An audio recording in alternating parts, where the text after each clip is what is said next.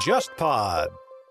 您正在收听的是由喜马拉雅托管的《忽左忽右中国版》。我们欢迎你在泛用型播客客户端重新搜索订阅“忽左忽右”，不要错过我们每一集的精彩。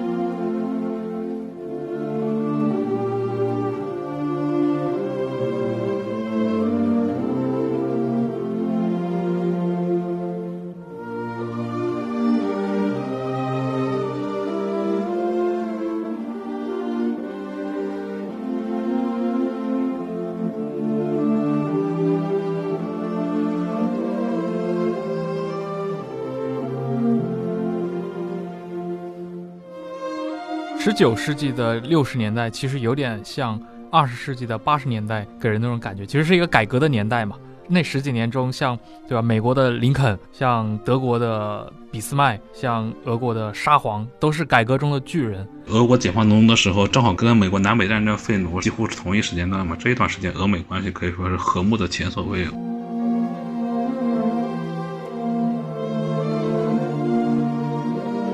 根据我个人的了解，镇南关很可能是中国近代史上一次打死德国人最多的一次战斗。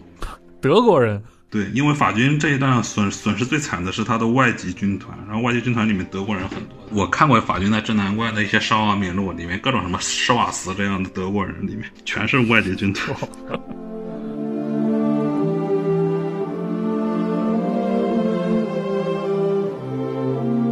翻《马恩全集》的话，你会发现，就是恩格斯导师早就认为俄军就是靠人海打赢胜仗的，俄军不靠人海打不赢胜仗。我个人认为，恩格斯其实这个观点是有失偏颇的，因为恩格斯同时还认为俄国人智力不大好，不大能进行那种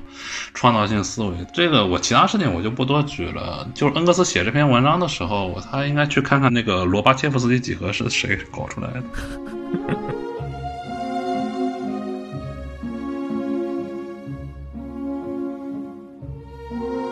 各位听众，大家好，欢迎收听这一期的《忽左忽右》，我是陈彦良。那这一期我们又是找到了我们的老朋友吴田。上一期其实吴田和我们聊了很多，嗯，关于拿破仑时代的啊拿战的这些话题。那最近呢，吴田其实翻译了一本俄国学者的新作日莫季科夫的《制胜的科学》。拿破仑战争中的俄军战术，各位听名字的话，很容易 get 到，这真的是一本非常硬核的战争类的书籍。要不吴田，你可以向各位先介绍一下这本书的话，接近三十万俄文单词，最后翻出来中文的话，至少有五十多万字。主要作者亚历山大·利奥尼多维奇·日莫季科夫，他实际上是约菲物理技术研究所的一位研究者。嗯，第二作者尤里·列奥尼德维奇·日莫杰科夫，从名字可以看出来是前者的哥哥。他是赫尔岑国立师范的，目前在圣彼得堡炮兵及工程兵博物馆工作。他是负责布展和青少年爱国主义教育，所以他的工作可能倒是跟这个拿破仑战争中的俄军战术稍微有一点关联。不过也毕竟不是历史学家，这两位都可以认为是在俄国那个环境下产生的一些非常非常专业的发烧友，或者说用英文里的一个概念就是那些业余的专业人士。嗯。但这种其实上次我们聊过了嘛，在你们拿战的那个圈子里面，还其实还挺多的。实际上，在俄国拿战圈子里面，最早的开创这个圈子的那个奥列格·索克洛夫，他也是半路出家的。对对对，虽然他现在已经身败名裂。哎，这个故事我觉得需要呃承接一下，因为我上次我们聊的时候，其实也 Q 到了奥列格·索格洛夫，但是我们就是我们那个当时节目上线了没几天之后，就发生了一件。震惊额外的恶性的案件，我当时还挺觉得挺遗憾的，就是拿战这以这种方式，当时其实有点出圈了嘛。对，非常非常遗憾的，就是很多人会把这个教授直接当成一个狂魔。实际上，光看他的书的话，你感觉不到他是狂魔，就是你会感觉他可能有的时候会有些亢奋，有些激动。嗯，特别是提到拿破仑的时候，他那种兴奋的感觉是非常非常惊人的。但是。你确实看他书、看他演讲，你会惊叹于他的博学或者说热情，但是你很难把他联想到变成杀人分尸狂魔这个。嗯，可以向各位听众稍微解释一下，这位奥列格·索克洛夫应该是去年卷入了一场对自己女友也是他学生的谋杀案里面，呃，而且手段非常残忍。他现在应该是已经处在一个被审判的状态吧？对，他是因为俄国现在新冠疫情也比较严重，他进行的一个视频审讯，在审讯过程中，他的情绪也非常激动。但是他有一点好，就是他对罪行基本上是供认不讳的，还声称要就是要补偿受害者家人。嗯但是就是他一直认为自己应该减刑，因为不过考虑到俄国的司法状况的话，我我认为他应该就关几年，就七十多了之后就会把他假释出来了。对，哎，所以你在过去在 BBS 或者邮件沟通上和这位索克洛夫有过联系吗？没有，索科洛夫在俄国重演圈子里面有一个公认评价，就是伟大的历史学家，但是是非常糟糕的重演组织。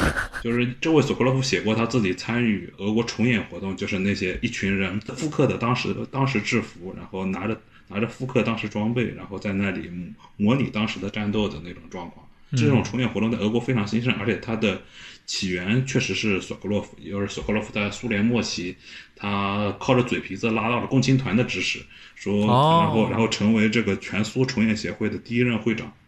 但是他会长当了没几个月就被团给换掉了，因为毕竟不是自己人。然后嗯从此之后就卷入了无穷无尽的斗争。但是他在斗争中由于表现出太过明显的亲法倾向和拿破仑粉丝倾向，所以啊他很快就被大家孤立了。然后，但是他在回忆录里面就聪明的很，就不提这些事情。然后，所以他的回忆录在俄国论坛上有一个非常非常准确，但是非常刻薄的的说法，就是索科洛夫写了一本非常好的史料，但不是历史。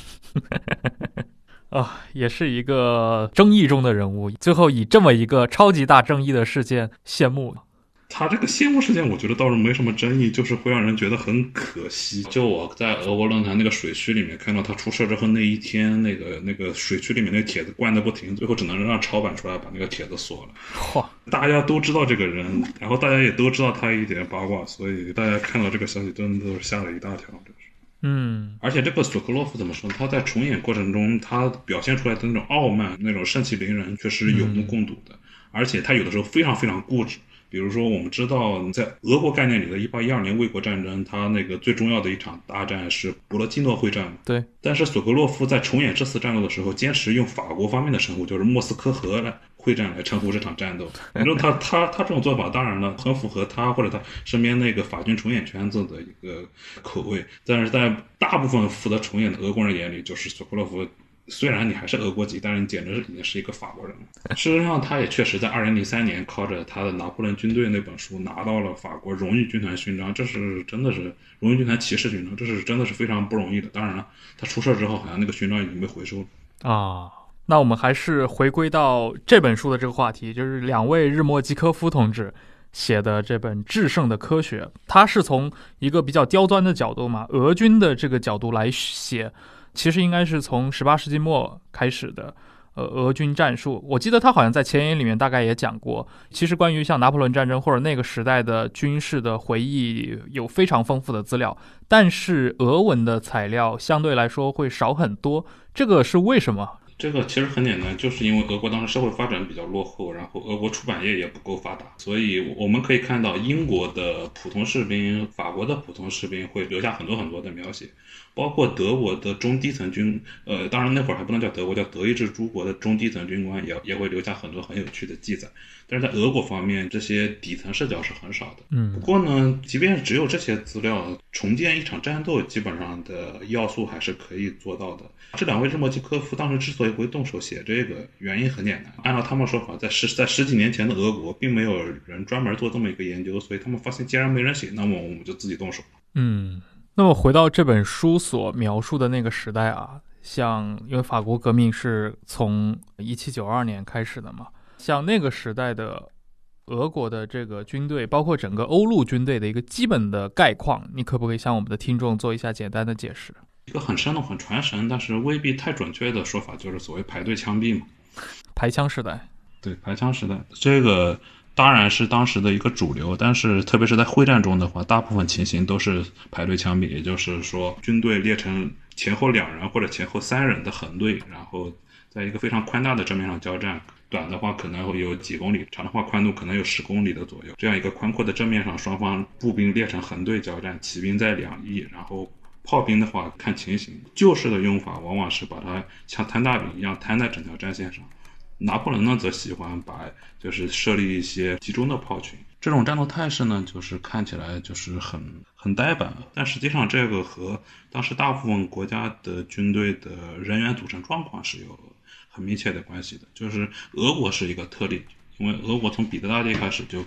搞的是一种强制征兵，他军队的统治度很高，而且是强制从三个罗斯民族当中征兵，就是俄罗斯人、小俄罗斯人或者说乌克兰人，还有一个白俄罗斯人。所以，嗯，俄军本身统治度很高，而且又是强制征兵组成，而且训练时间又很长。他的军队是有一些特殊的，在西欧和中欧的大部分国家，他们的军队是靠募兵组成的一个雇佣兵的群体，他们的战斗意志当然可能。并没有十十九世纪中后期一些人说的那么低，但是也不会太高，所以最适合这种人的打法就是让他们能够随时随地在军官的监督下作战，这是当时形成形成这种排队枪毙的社会原因之一。但是在军事上也有也有一些原因，你密集的人群冲过来的时候，你这个冲击力是远远大于散开人群的。对，散兵虽然火力上可能有些优势，但是这个优势如果没有大到足够挡住密集人马冲击的话，那么。这个时候，散兵在在冲击这方面的劣势，就迫使很多人不敢把军队散得太开。嗯，这方面的话，沙恩霍斯特同志就是普鲁士总参的奠基人，他作为反法联军的一员，他在革命战争中看到了法军似乎比较倾向于散兵，而反法联军这些部队似乎比较倾向于横队和纵队。他对此的看法啊，就是法军士兵的体能和智慧，让他能够利用优势，但是呢。冷漠的德意志人，这是沙恩霍斯特的原文。冷漠的德意志人、波西米亚人，也就是捷克人和荷兰人，只能在开阔地带列阵作战，除了军官下达的命令之外，毫无动作。这个如果说这是法国人说的，我可能认为这是一个法国人习惯性的吹嘘自己。但是考虑到这是沙恩霍斯特说的，所以，嗯，我认为这个描述还是有一定道理的。当然，我这里并不是说法兰西人比德意志人或者捷克人。作为个人高到哪里去？整体来讲，这应该反映出的是：第一，当时法国就是社会、经济、文化发展可能比德意志和捷克的大部分地区是要高的。嗯，其次就是法军当时在这些放手运用伞兵以及给士兵提供上升渠道这方面是拥有无可比拟的优势，所以这样法军士兵的战斗主动性和积极性确实会比联军高。嗯，哎，但是我会有一个问题啊，像你刚刚所述的这种，其实这种散兵阵线对士兵也好，包括对军官也好，可能都提出了更高的要求。相对来说，在这种比较下，排队枪毙是一个更易于去落实的手段。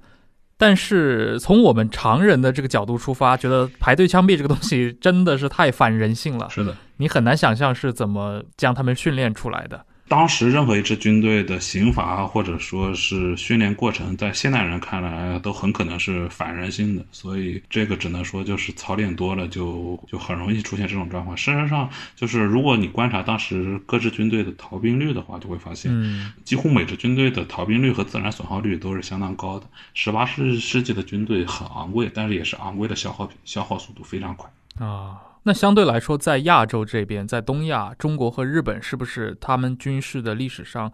并没有去经过这个类似于像排队枪毙的这个年代呢？这个可能会扯到欧阳泰等人的一些研究。欧阳泰是个美国人嘛，他最近一本专著叫《从弹药到枪炮：世界军事史上的中国军事格局》，他在里面就探讨了一些。中国军事近代化的问题，他认为中国以及朝鲜以及日本确实出现过阵列作战的火枪兵队列，但是至于为什么没有演化到排队枪毙那个形态，主要是明清易代之后战争烈度下降，这样对，就是存在这些技术。我们可以看到，秦军在漠北作战的时候也是用的那种九进十连环的打法，就是类似于三十年战争那种一列人射完，然后转到队列末端，一列人射完转到队列末端那种打法。嗯。东亚军队还是可以做到排队枪毙的，但是确实没没有经历过十八世纪到十九世纪的那那个先实战术时代。哎，但是你刚其实提到了那个清军在漠北作战，其实用到的一些这样的横向的战术，跟三十年战争早期是有这个相似性。这个其实很有意思，因为我们知道三十年战争它所爆发那个时间，其实和明清的战争，尤其清军入关的那个呃很大时时间上是重合的，对吧？所以。从你的角度，这两场东西方的大战，从军事技术，包括对于火枪火炮的运用上，有没有一些可以比较的有意思的地方？确实有意思的地方很多，在英文世界里，就是关于三十年战争军事史的研究，实际上是一个相对冷门而且相对滞后的领域。因为大部分英语研究者他并没有能力去深入探究瑞典方面的材料。大部分英文里面普通研究者对三十年战争的说法是存在很多问题的，尤其是充斥着对瑞典这种新军的神话和对天主教军队的丑化。很可能是因为就是从三十年战争一开始，瑞典和新教方面就持续不断的有英格兰和苏格兰军队加入，嗯，而这些人带回来的材料又往往影响英文世界对三人战争观感，就是英文英文世界的历史学家整体上还是对瑞典以及对新教方面有过高的好感，对天主教和西班牙可能有太大的成见，而且很多时候又诚诚相应，因袭了十九世纪一些古斯塔夫瑞典国王古斯塔夫二世视为军事史上划时代的革新人物的一些看法，所以这样诚诚相应下来，三十年战争的研究其实是有些不大舒服的。就是事实上，我个人目前看到的最好的三十年战争材料，是一些论坛上的一些瑞典人自揭家丑的时候提到的材，尤其是丹尼尔斯塔贝里，他可能很快会出一些书。嗯，这位瑞典人他在 TMP 论坛上发了很多破除神话的帖子，基本上怎么说呢？就是那个论坛上没有一个没有一个胡乱吹瑞典军队的帖子，他都会以一个瑞典人的身份告诉你，您说的话是错的，我很感谢你，但是确实是错的。有哪些经典误解？比如说，英文世界里面很多人认为古斯塔夫发明了现实战术，实际上并没有。现实战术要到要到十八世纪初才出现。英文世界里很多人认为古斯塔夫统一了军装，古斯塔夫从来没干过这事。这方面倒是有一本小说说的很好，名字叫《一六三二》。这本《一六三二》是是 Eric Flint 写的，描述一群美国人穿越回去了，然后帮古斯塔夫。然后后来还写了各种各样的续集，什么一六三三、一六三四。他在一六三二里的第三十四章里，他这么说：在以后的几个世纪中，人们会将古斯塔夫·阿道夫称为现代军事之父，然后又为此争论不休。但实际上他并不是，古斯塔夫并不是发明者，他改良过荷兰体系，但是他那些发明什么的是不存在的，就是他是一个很优秀的改良者和一个继承者，但是你确实找不到他发明过太多的东西。嗯，然后这部小说继续说，他最为杰出的成就，众人也常常争论的是创立了现代世界上第一支国家化的陆军。他麾下的瑞典军队是一支由征募的平民组成的军队，而不是雇佣兵。这个主张是错的。这一套瑞典体系最早是由古斯塔夫的叔叔建立的，而且实际上，古斯塔夫二世很快就开始依靠雇佣兵作战，几乎和他的对手用的一样多。因为瑞典是一个人烟稀少的国家，它的人口只有大约两百多万吧，它的平民根本不可能提供古斯塔夫在德意德意志之战所需要的士兵数量。事实上，正如这本小说作者所说的，一个又一个的传奇，古斯塔夫阿道夫似乎像磁铁一样吸引他们。当一个传奇被驳倒，两个以上的新传奇又取而代之。也就是说，英文里面对三十年战争的战争的研究，直到世纪之交为止，充斥着各种神话，充斥着各种简单说法。但是从目前的状况来看，三十年战争时期的天主教军队和新教军队基本上可以说是一个螺旋进化的过程。就是如果我们看一六一八年的军队，再看一六四八年的军队的话，就会发现，他们就是在进化途中已经发生了很大很大的变化。所以三十年战争的军队不能一概而论。同样，明清一代的时候的军队，从萨尔浒的军队到最后吴三桂追击李定国的磨盘山的话，他们也发生了非常大的变革。所以就是从这个来看的话，就是双方都发生了相当相当程度的进化。嗯，那在明清战争这一块，有没有一些，比如说你看到的觉得还不错的一些偏这种军事技术分析角度的一些文章，或者说著作？著作的话，明清这一块似乎还没有看到太好的研究。关于清军的研究倒是可以推荐一本，是一。篇博士论文，张健的《火器与清朝内陆亚洲边疆的形成》。哦，这本书对清军的火器发展以及战术研究有非常非常详尽、深刻的研研究，而且最好的一方面是张健作为一位奇人后代，他能够非常充分的运用满文资料。哦，特别是研究战术方面的时候，你会发现，就是有一些满文档案，它比汉文档案实际上是多了一些料的。这个毕竟就是翻译机背叛，而且另一方面，确实有一些满文档，它是根本没有翻成汉文的，可能出于保密，也可能是出于偷懒。总之，这方面的研究的话，我目前看到的关于清军清军最好的研究还是张健的这篇博士论文。对我刚刚也看到了这篇论文，哇，这完全可以出版成一本书啊，把它扩大一下。我认为是完全可以的。但是我我很怀疑这本书的销量。是他，这本《至上的科学》《至上的科学》虽然这本书的版权费非常低廉，甚至低廉到我想同情作者的地步，但是好像这本书销量也挺一般的，只印了四千本吧，好，如果没记错的话。对，因为像这种它的受众啊，可能不会太那么大众。对于很多普通读者来说，或者想读通史类的著作的读者来说，这个确实太专了。对，事实上，这本《至上的科学》南方战争的俄军战术，在俄国的销量也是挺惨淡的，大概就印了两次，一一次三百本，也就一共六百本的样子，之后再没重印过。这比中国还少多了。对，英文版倒是卖的相对多一些，但是从也是从二零零二年到现在快二十年了，大概是卖了两千五百本。日莫金科夫告诉我，因为他每卖一本，出版方给他两美元，所以他算了下，自己好像赚了大约五千美元左右。那么到了，比如说刚提到了三十年战争的时代，或者十九世纪初，到了拿破仑战争以及拿破仑之后，俄军在欧洲的整个的军事版图上到底属于一个什么样的位置？因为很多人，比如说看过过去的一些科普类的著作，其实都听说过一个说法，就是在拿破仑战争之后，俄国人成为了欧洲宪兵。这个神话一直到五十年代克里米亚战争才被打破。那种斯拉夫推土机的这种感觉，俄国人被建立起来了。所以拿破仑战争前后的那个俄军，大概在欧洲实际的一个它的位置大概是什么样子？俄军事实上就是深深度介入中欧是是在七年战争里，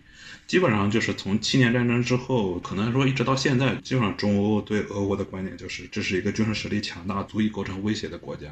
当然了，就是在拿破仑战争后的话，俄国威胁论的这个可能会达到一个新高度。曾经有一位土耳其使者出使出出使普鲁士，然后他当时就听到普鲁士的那位腓特烈二世，可能是普鲁士历史上最优秀的军人国王，他在那里说，俄国人从我这里学会了技巧，然后把我痛打了一通。嗯，那像拿破仑战争，实际上他在俄军的演化过程中，是不是也扮演了一个？比如说锤炼他们的这个战术技巧和整个的一个促使他们军事水平发生一个直接提升的这个阶段。是的，事实上就是拿破仑战争为俄国提供了一个和欧洲第一流军队交战的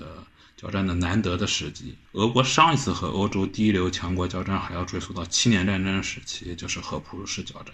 在这之后长达四十年的时间里，就是俄国的主要欺负对象就是南边的土耳其和北边的瑞典以及西边的波兰。就是这三个国家，或许有一段时间是一流强国，但是慢慢也被俄国打的不是一流强国了。这种战争对于俄军并没有起到太好的锤炼作用。这一时期，俄军就是事实上经历了一个可以认为是一个相对停滞时期。嗯，的确会有一些优秀将帅，像卢缅采夫、苏沃洛夫他们，包括博将军。这里替博将军翻个案，博将军村出名，因为他是南城出名，但是这人还是挺有能力的，就是。就是虽然苏沃洛夫看他非常不爽，但是他还是能够放手用苏沃洛夫，这个胸怀不是一般人能够做到的。而且郭郭将军也很会因地制宜，就是在这几回合下的话，俄军还是能够发挥出相当不错的战斗力的。不过到了叶卡捷琳娜晚期的话，俄军一个是长期胜利，一个是对手又太弱，所以就是给俄军整体造成了非常不好的影响。就是需要让叶卡捷琳娜的儿子帕维尔一世或者说保罗一世，就是用一种不流血的大清洗的方式，把把俄军重新给抓起来。这个这个，我相信就是在《至深的科学》里面也提到，就是帕维尔部分青红皂白的一通军改，一通一通清洗，把俄军的一些机弊和俄军那些难得的一些适应时代变化的变革也都一起清掉了。不过不管怎么样，就是考虑到俄军基层士兵的高度同质化的话，这种俄军的基础材料还是可以的，就是。重点得看他的军官素质，他的军官养成情况如何。特别是很多军官毕竟只经历过和土耳其人、和波兰人、和瑞典人这些二流敌手的交战，就是在真的付出血的教训之前，他们很难和法国革命这些将领来相提并论。嗯。经过十七个月的等待，忽左忽右的微信听众群终于开通了。各位小伙伴，不管你是因为偶然的原因收听到了这期节目，还是本身就是忽左忽右的长期订阅者，我们都欢迎你参与听众群的讨论。我们会在听众群里发布更多更新的节目信息，也会收集各位对忽左忽右内容的反馈与建议。加群方式是添加微信号 h z h y x z s，也就是忽左忽右小助手。这七个字的拼音首字母。注意了，是忽左忽右小助手，这位小助手会将你加进群聊。如果各位喜欢这档播客，欢迎前往各大平台，尤其是苹果播客客户端上进行评分，期待你的参与。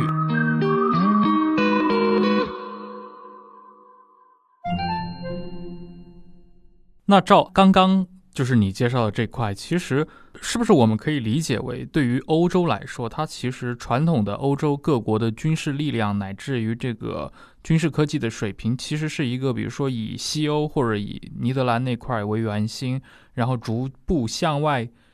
递减的这么一个区域。它可能比如说德意志、法兰西这一大块区域属于。嗯，整个的总体的军事水平比较高的，但是向外，比如说一直到俄国到土耳其，相对来说，包括更远的波斯，它是一个技战术乃至于军事科技相对更弱的地区，就可以这么进行这样的一个理解吗？这个确实是当时很多德意志人和法兰西人的看法。比如说，就是普鲁士国王老弗里茨，按照他的观点，俄土战争就是独眼龙打瞎子，俄国是独眼龙，然后土耳其是瞎子。嗯，但事实上，就是考虑到俄国上层和西欧之间的密切接触，西欧这些军事科技传到俄国的速度还是非常快的。嗯，俄国如果不出意外的话。可能就晚个三五年，应该就能基本掌握运用。但是传到土耳其的和波斯就会慢很多了。嗯，这种格局在比如说从中世纪到大航海时代一直到近代是一个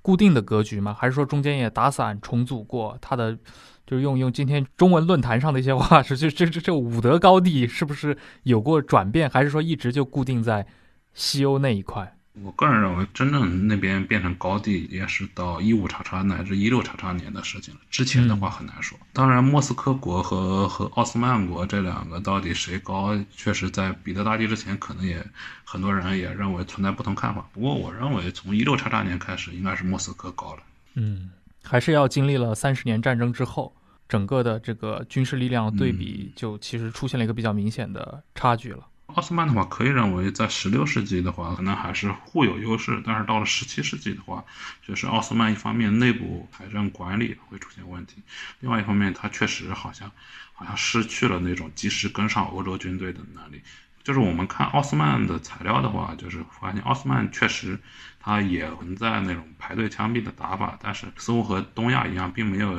及时进化到先先行战术时代。当然，也可能是它没有这个需求。总之，它确实没有进化到这个时代。嗯，毕竟这本知识的科学也是讲俄军的，它在里面不可能不提到一些土军材料。毕竟在拿破仑战争期间，还是打过俄土战争的。根据这本书对土耳其人的观察，就是土耳其人作为个体的话，他们还是非常骁勇的。甚至有三十三个土耳其骑兵把一个俄国龙骑兵团给给碾飞了的事情。这个事情我后来问问日莫迪科夫，您能您能确定这是哪个团吗？他说这个作者写的是个假团，我我也无法确认，可能是某某团，但是这个作者把名字给写错了，不知道是出于替他遮羞呢，还是什么目的。但是确实就是土耳其人在个体战斗乃至散兵战中可能都有优势，但是在那种阵列会战的话。那种千军万马的大会战里就很难，就发现土耳其人确实已已经不行了。嗯，那么在比如说拿破仑战争彻底结束以后，呃，就是比如说法国大革命就彻底结束了，我们知道就是最近也上了一部俄剧嘛，那个《救国同盟》，其实讲的是参与了拿破仑战争的这些俄国青年贵族军官们，其实也是一帮军人啊，他们把一些西欧的政治思想带回了俄国，对吧？搞了一场那个革命。啊，变成十二月党人，著名的。那么他们在军事上有没有进行类似的一个革新换代？就是十二月党人，我个人认为可以看作是整个沙俄或者帝俄历史上最著名的一次禁卫军兵变。只不过这次禁卫军兵变触动他的动机是和之前的兵变可能略有不同，就是这里面掺杂到了很多军官的改革诉求。嗯，对于这些年轻军官来说，确实就是他们在西欧看到的状况是让他们感到感到和俄国大有不同。因为就是从最简单的一个人口角度来讲，他西欧法兰西德意志地区的人口密度，就连跟俄国最富庶的莫斯科比起来，可能都是两到三倍。那么。那么在当时这样一种环境下，这样一个人口密度就意味着西欧的生产力会比俄国高的太多了，所以，他们去了一趟西欧，改变了一些看法。我个人认为也是完全正常的。嗯，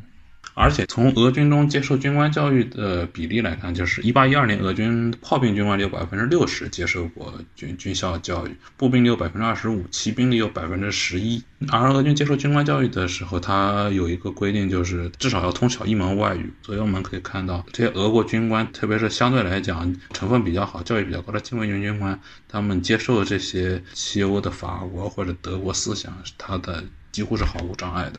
那么后来的整个十九世纪上半叶，俄国军队因为拿破仑战争结束了之后，其实俄国作为国家也好，俄军作为一支军队也好，它的声望都大涨嘛。那它实际的一个军事地位大概是什么样子？在拿破仑战争以后的整个的十九世纪，我个人认为，从从七年战争到克里木战争，俄军都应该属于第一梯队里面的，只不过有的时候第一梯队稍微靠后了一点，但是整体来讲，绝对还是在第一梯队里。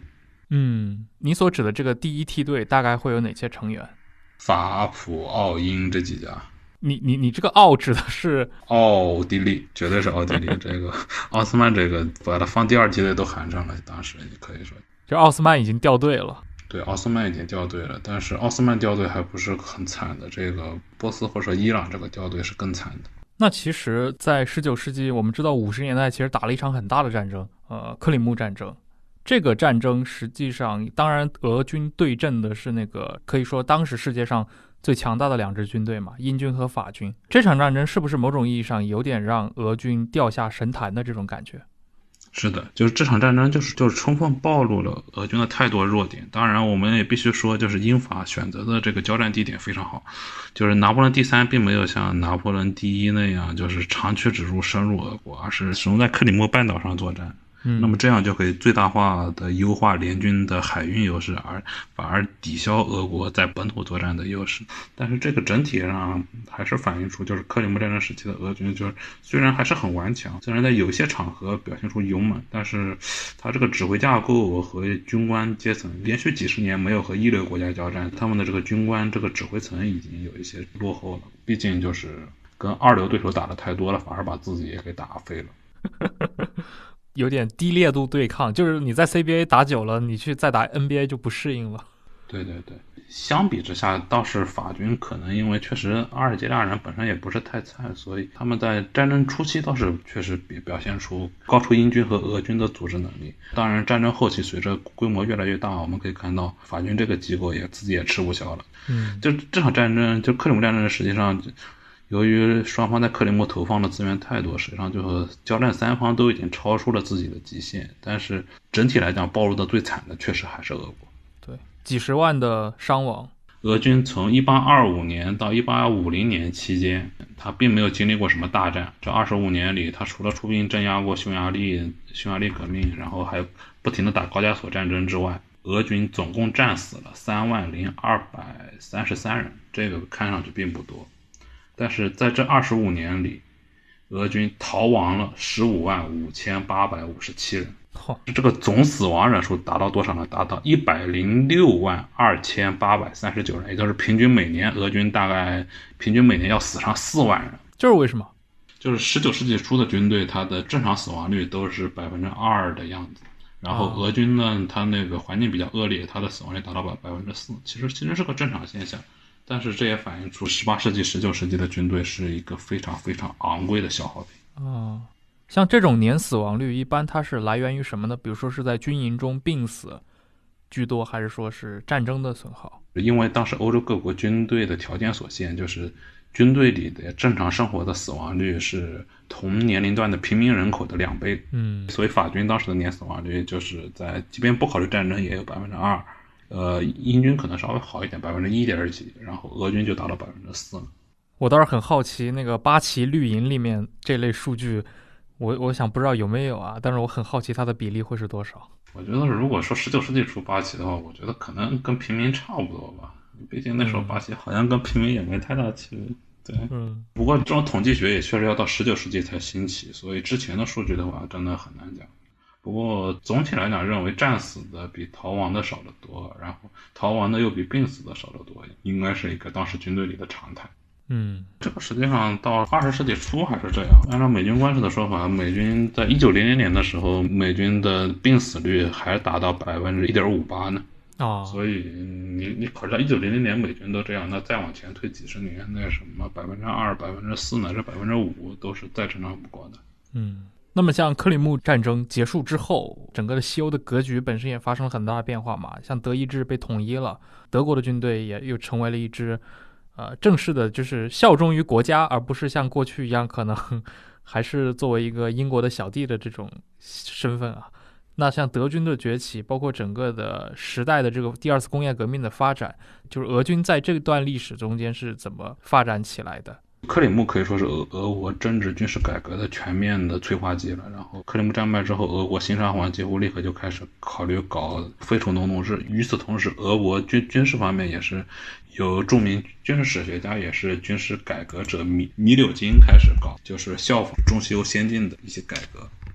实际上，米柳金是个很有就是很有意思的人物。他也是你如果研究拿战俄军历史的话，是绕不开的人物。因为就是就是描写一七九九年俄法战争的书，就是他和之前的著名历史学家丹尼列夫斯基一起写的。而且由于丹尼列夫斯基完成了第第一卷还没完成就死了，所以接下来的五卷半都是米柳金一个人填完的，这也是非常非常不容易的。但是他不光是军事学家，也是一个非常优秀的改革者。一八六一年的时候，只有四十四岁就当了陆军大臣，主导整个军事改革。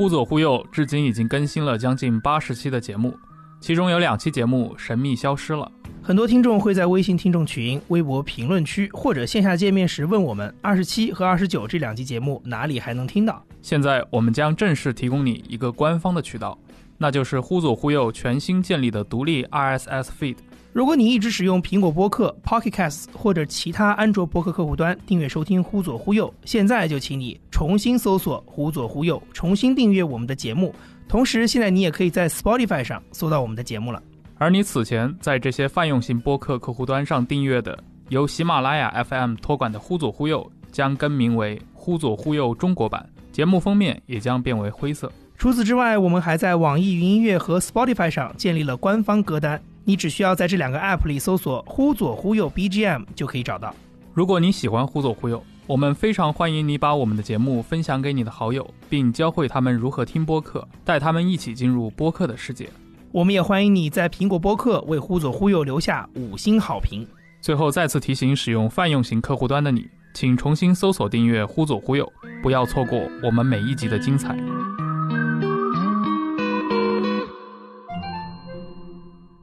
十九世纪的六十年代其实有点像二十世纪的八十年代，给人那种感觉，其实是一个改革的年代嘛。那十几年中，像对吧，美国的林肯，像德国的俾斯麦，像俄国的沙皇，都是改革中的巨人。但是他们的这个结局都包括，甚至各自民族的这个结局还是很不一样的。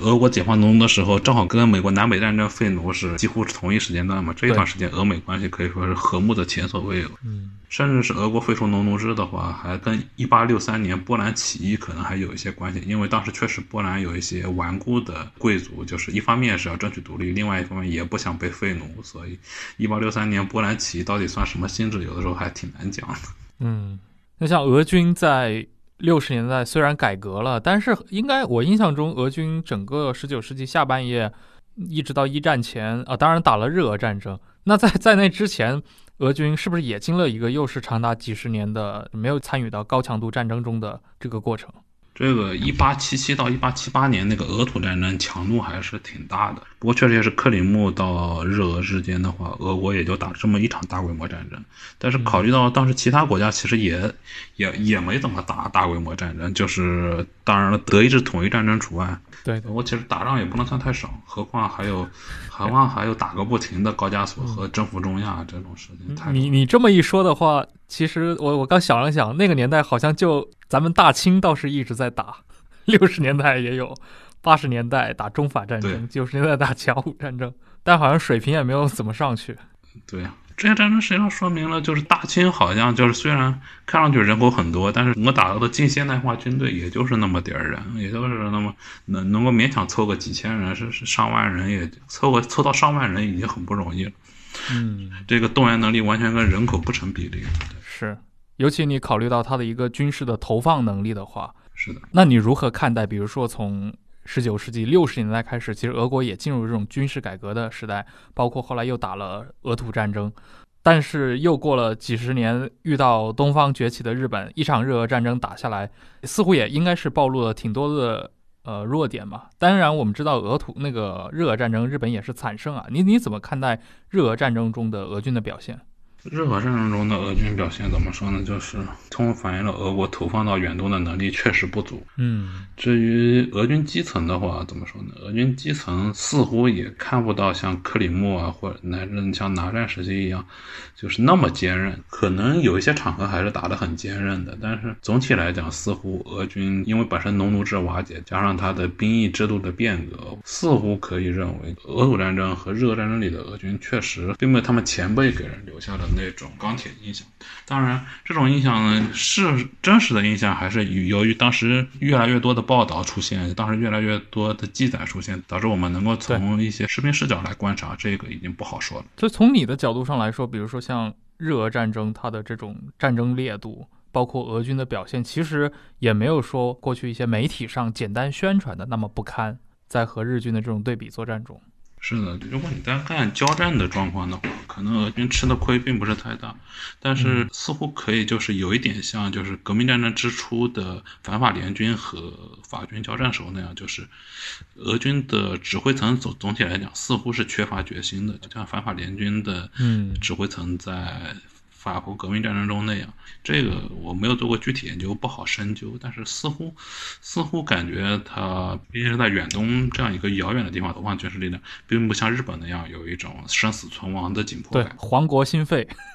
对，在此一战。是。而俄国当时可能也确实有一种，就是把日本当成强化版的土耳其或者大伙土耳其对待的感觉，就是一个是从一种战略上的太鄙视，结果在投送方面也太过轻视日本。就我们可以看到，在十八世纪俄土战争的时候，当时俄国经常把他波罗的海舰队派出去，就是绕着整个欧洲一圈，进入东地中海与土耳其海军交战，然后往往还能击败土耳其海军，掌握制海权。这样感觉，这种思维就是确实影响到了日俄战争。日俄战争里，我们也可以看到，俄国又把波罗的海舰队放出去，这次不是绕了整个欧洲，是绕了半个地球。结果对马一战，把那个打的。是，日本毕竟不是土耳其。不过我倒是听一些土耳其朋友说过一些事情，就是说日俄战争对马海战胜利之后，很多土耳其人把自己儿子命名为东乡，我也不知道真假，不过应该应该可能是真的。哦。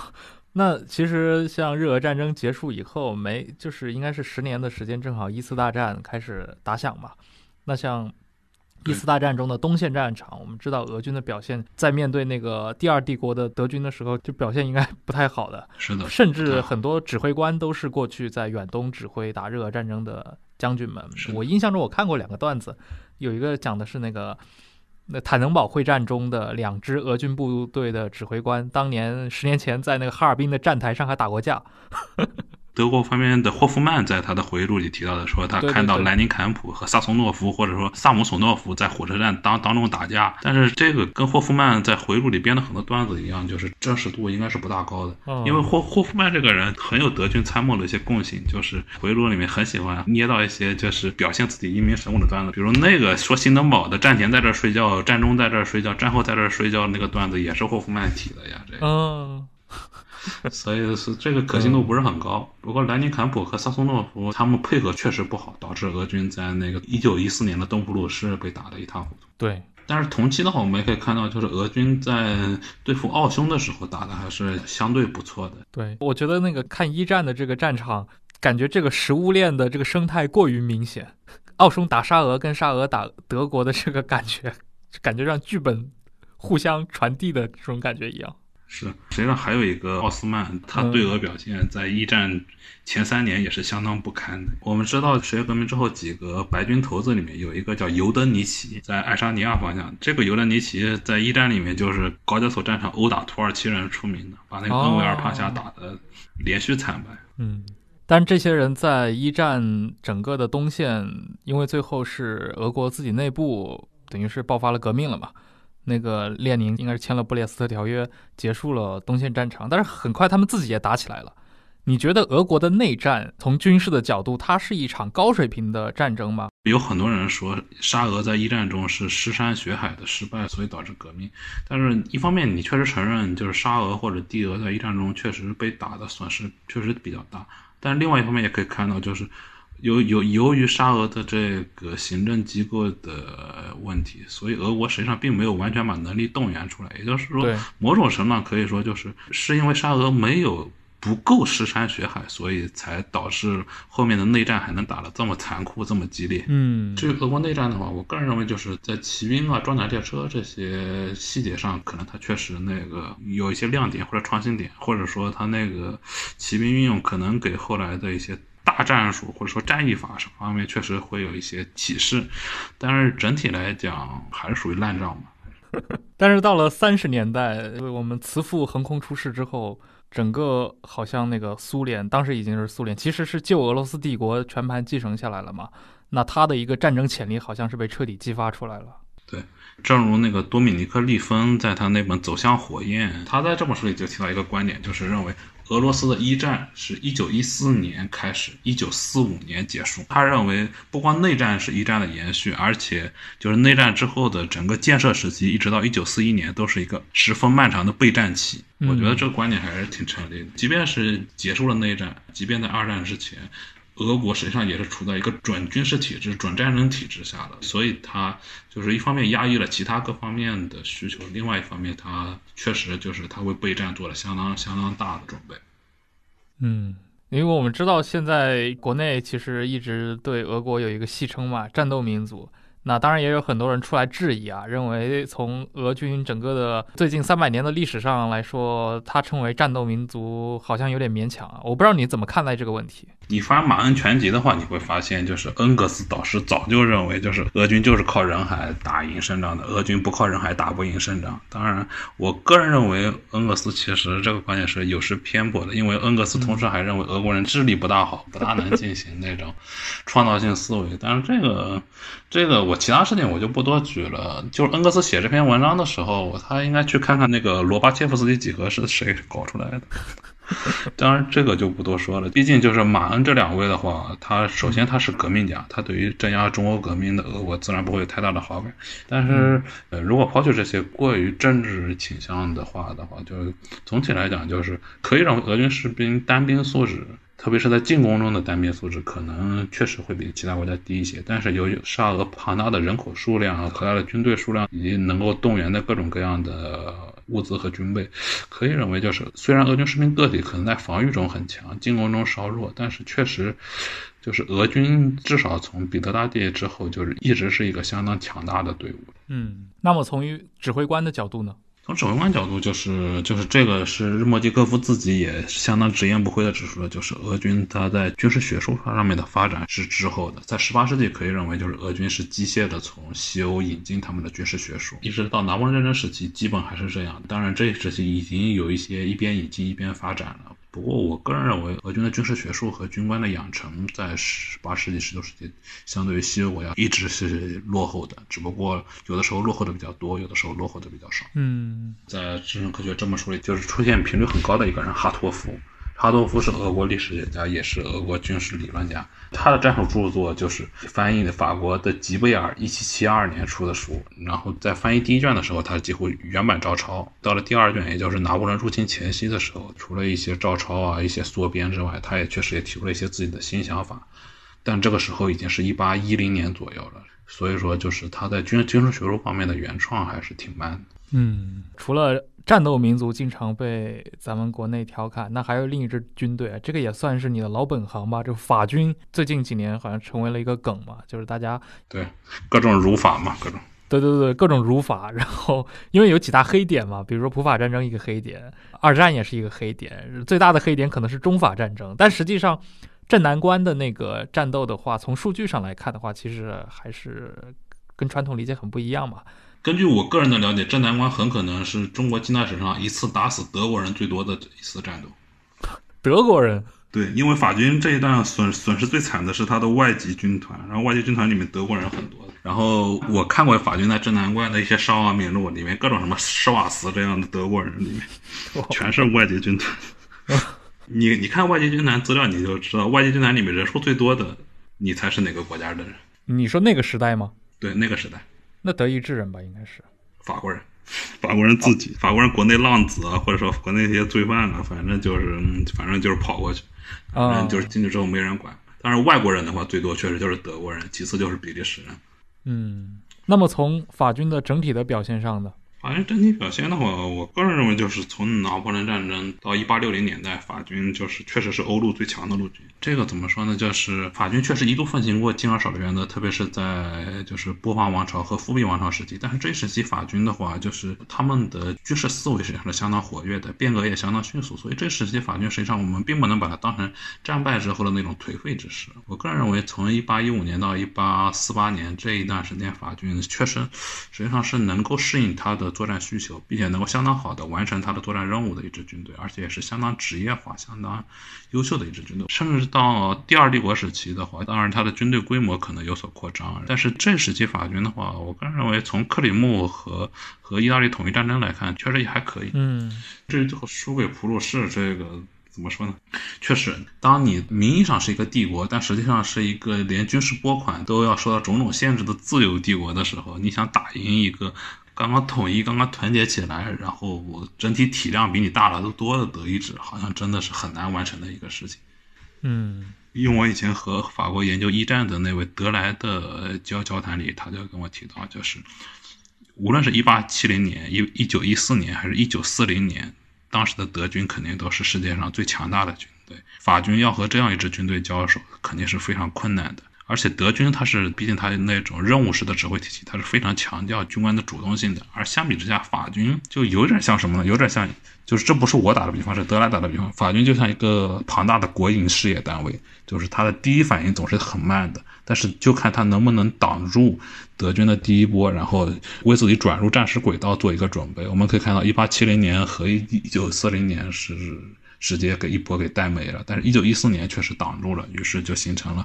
非常非常血腥的四年拉锯战。当然，最后是勉强打赢，但是确实双方都付出了太高的代价。嗯但是另一方面可以说，就是法国的政治家往往对自己的国国家的军队也有太不切实际的想象。比如说，塔尔列在他的《拿破仑传》里就提到一件事情：法国总理百里安有一次在庆祝一战胜利的时候，跟抚恤说，如果指挥我们的是拿破仑，我们还需要打这么久才才赶走德国人吗？然后抚恤的话也非常经典。拿破仑确实会比我们更快的赶走德国人，但是到时候共和国还存在吗？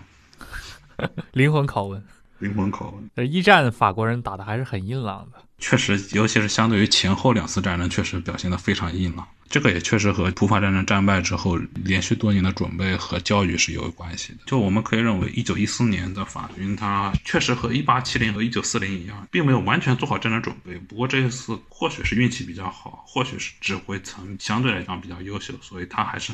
在经历了初期失败之后，还是能够及时调整过来的。这种调整能力也算是一个能力吧。嗯，好，那我们这一期大概就录到这儿，也非常感谢吴田今天又跟我们聊了这么多关于俄军、法军，包括那个奥斯曼波斯军队，我们聊了一下十九世纪的军队，聊了一下这些军队的鄙视链，我觉得是非常有意思的话题。军事史这一块，因为始终处在我们始终处在一个变幻的世界当中嘛，就是你会发现。其实，即使是同一支军队的话，在不同的阶段、不同的一些战争中的表现云泥之别。我觉得可能国内的听众老喜欢做一些横向的比较啊，比如说 A 赢了 B，B 赢了 C，是不是就证明 A 就比 C 要好啊？这种单线思维还是要抛弃掉。而且国内的读者和听众有往往还喜欢一个非常大而化之的印象，就是把一支军队整体上打一个烙印，然后这支军队的所有表现都都和这个烙印有关，这个实际上也是很不科学的。是的，是的，是的。所以其实军事这个话题，应该是在爱好者那个层面的话，其实值得把它玩味的非常的细。所以像呃日莫基科夫，包括像奥列格索格洛夫，包括像那些像你之前翻译的利芬啊，甚至包括像那个皇帝的刺刀这些书被引进成中文版，我觉得真的是填补了对这些有兴趣的这些比较硬核的读者们的需求。硬核读者始终还是很少的，这个很少需要对需要慢慢通过各种节目推广去。是的，是的，也欢迎大家加入到这个领域来。我觉得其实关心这个话题的人其实蛮多的，但是愿意深入了解的人没有那么多。对，就比如说“至上的科学”这个题目，大部分人提到“至上科学”就想到苏沃洛夫的那本小说，然后基本上又又概念化的印象就是刺刀是好汉，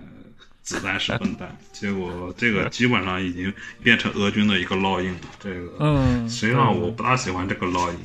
然后，包括日莫季科夫在整本书里也没有提到苏沃洛夫的这个口号。但是确实就是出于好卖的目的，就是无论是俄国出版商还是中国出版商，都把这本书的标题给选成了“制胜的科学”。嗯，去那儿碰瓷苏沃洛夫去了。就毕竟还是要卖的嘛。对，毕竟还是要吃饭。虽然好像这样对于销量也没有太大的帮助。好，那非常感谢吴田，也感谢各位的收听，我们下一期再见。